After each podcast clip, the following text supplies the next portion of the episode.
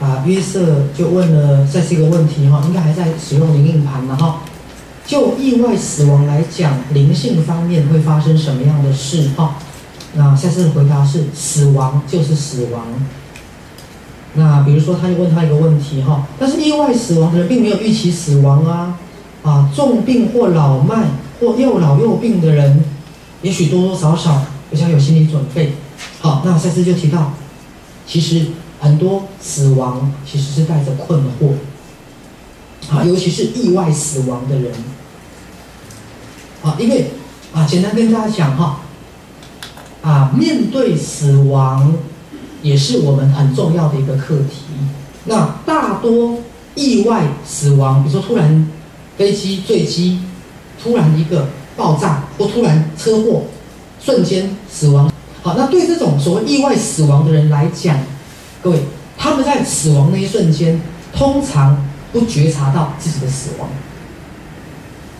简单来讲，他在撞击的瞬间，意识是瞬间离开肉体，瞬间离开肉体。好，他会不知道发生什么事，所以会有一段时间的困惑。各位了解吗？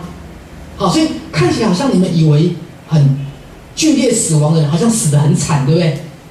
比如说他可能车祸，然后可能啊这个骨折，可能脑浆四溢，啊头破掉，或是我们常看到一些很悲惨的新闻哈啊这个公车或是大卡车啊压过头颅，整个头颅碎裂，那你看起来好像死亡的很痛苦，对不对？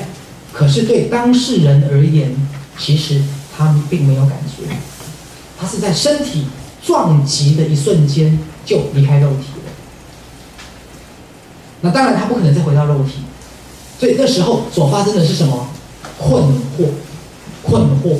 好，那不久之后就会有人来跟他解释发生了什么事情。各位这样理解我的意思？好，那我要讲的是种种不同的死亡方式，其实都是生命中的一种学习，学习。好，那我也告诉过大家，对赛斯心法而言，我们要在真的肉体往生前。就开始要理解死亡的过程到底发生了什么，开始理解这是往身后的世界，你会遭遇到些什么？在两世之间的过程当中，你必须学习到什么东西？